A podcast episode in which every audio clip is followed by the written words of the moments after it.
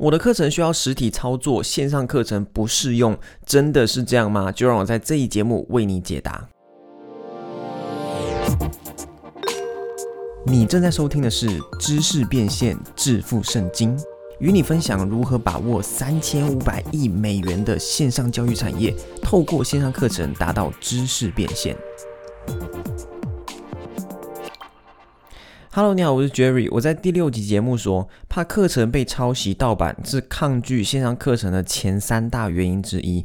另外一大抗拒就是我的课程需要实体操作，所以线上课程不适合我。我真的收到非常非常多的私讯，都是在问这个问题。有人跟我说他是教纹眉的，所以不适合做线上课程；有人说他是教美睫和美甲的，所以不适合做线上课程；有人说他是教直排轮的，所以不适合做线上课程。还有很多很多，我都能理解，因为用正常的思考逻辑，一定都会认为这些课程需要实际的现场教学。尤其是手作类和运动类的课程，需要比较多现场面对面的教学。所以，如果你刚好是在教这方面的课程，会认为不适合做做线上课程是很合理的。我也不会将这个归类为限制型思维。但是，我想跟你分享一个案例。前阵子我刚好有机会可以跟脸书的行销专员通电话，脸书的行销专员跟我分享，他有一个客户是在做气功教学。原先他们是线下的实体教学，但从二零二零年开始，因为疫情的关系。线下实体的气功教学面临到很大的问题，他们被迫要转型，所以他们在二零二零年开始转型做线上的气功教学。原本就跟大部分的人想的一样，想说没搞头，不可能做得起来，结果越做越好，成效还不错。基本上现在很多东西都可以透过线上课程或是线上教学的方式达到知识变现。阻止很多人行动的其实都是自己的思维。很多人常说我的课程需要实际操作，无法做线上课程。可是你没试怎么知道呢？一般人会觉得气功可以做成线上课程吗？我相信大部分的人可能都觉得不太可能吧。但最后成功的还不是那些付出实际行动的人。讲到这边，你可能获得了一点信心，以及 Jerry 给你的勇气。这次不是梁静茹。给你的勇气哦，不过你一定还是不清楚要如何执行。我就在这边提供一些比较明确的做法给你参考。首先，第一个方法就是不用想太多，直接将你的线下课程内容转型为线上课程或是线上教学的形式。因为就像我刚才说的，很多时候你不能有先入为主的想法，在还没有付出行动前就先下结论。你要知道，现在在这个网络时代，其实人们的消费行为也都在转型。以前人们不会在网络上购买的东西，比方说像是需要试穿的鞋子，现在在网络上买鞋子已经是很理所当然的事情了。同时，现在也有像 Zappos 这种专门在网络上卖鞋子的公司。所以，假设你是教直排轮的，不要用过去先入为主的思维去想说不会有人想要在网络上学直排轮，所以就放弃了这个念头。你要做了才会知道。不过，当然，在你开始花时间规划之前，最好先做一下市场调查，去了解你的目标客户会不会对你你要规划的线上课程有兴趣。比方说，你可以先从你原先现有的学生开始调查，或是到相关的社团群组去调查。要怎么调查呢？你可以简短介绍一下你的专业背景与成绩，然后说你打算做一个免费的线上直排轮教学，有谁会想要学？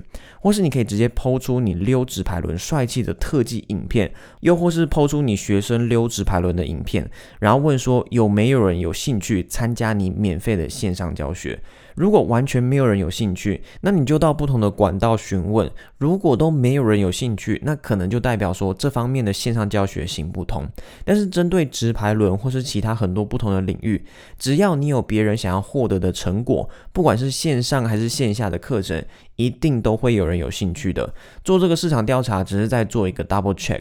那有些人可能会问说，为什么要以免费线上教学的方式去询问？因为就像我在第七集节目讲的，只要你要教的东西有观众会想要免费学习，就一定会有观众愿意付钱给你，跟你学习更多。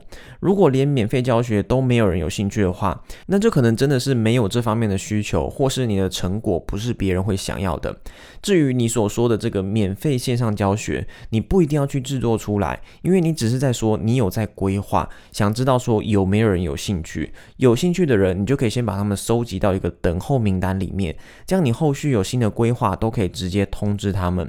这个是第一种方法，就是先做一下市场调查，有需求的话就可以直接去规划线上课程。这时候有些人可能会觉得说，线上课程缺乏实际的现场操作教学，很难将学生教会。我同意。确实有些技能还是需要实体教学才能学会，那这时候该怎么办？一样还是可以规划线上课程，只是你的线上课程主要就是以那些可以在线上教的东西为主。比方说，你可以做一个基础的线上课程，当学生学完了基础，如果他们想要更进一步的学习，就需要购买你的线下实体课程，这样他们就能在线下课程实际的操作了。简单来说，你的线上课程就是你在网络上用来吸引客户以及过滤客户用的一个管。道，然后再将学生从线上的基础课程引导至你的线下实体课程，这也是一个方法。这个方法就可以让你触及到更多你原先触及不到的客户。因为如果你永远都是做线下实体课程，没有在发展线上课程的话，你的客群会受地点的限制。比方说，你只有在台北开课，那你大部分的学生一定都是住在北部的人，中南部的人很少，除非你的课程非常非常厉害、非常有名，才会有一些中南部。的人特地跑到北部来上你的课，但如果你有一个基础的线上课程，那些在别的地区的学生至少可以先购买你的线上课程学习。同时，如果他觉得你的线上课程有帮助，他会更有动力专程去参加你的线下实体课程，因为你已经在线上课程里面提供他许多价值，学生也更信任你。自然他就会觉得专程去上你的实体课程是值得的，又或者是你可以推出一个配套，线上搭配线下课程，你的这个配套可以卖更高的价钱，同时也会有更多人愿意买单，因为有些人就是偏向线上课程，有些人则是偏向实体课程。如果你两个都包办，大部分的观众可能会有一种物超所值的感觉。总之，现在真的有很多你意想不到的线上课程，如果你有听过或看过什么非常奇葩的课程，也都欢迎。跟大家分享很多东西都是要做了才会知道。不过当然我还是有听过一些真的很难做成线上课程的领域，比方说有人跟我分享，他做的是专门为小朋友设计的户外体验营课程，像是体验爬树、溯溪等等。因为它课程的主轴本身就是户外体验，所以这种东西要转型成线上课程确实是不太可能。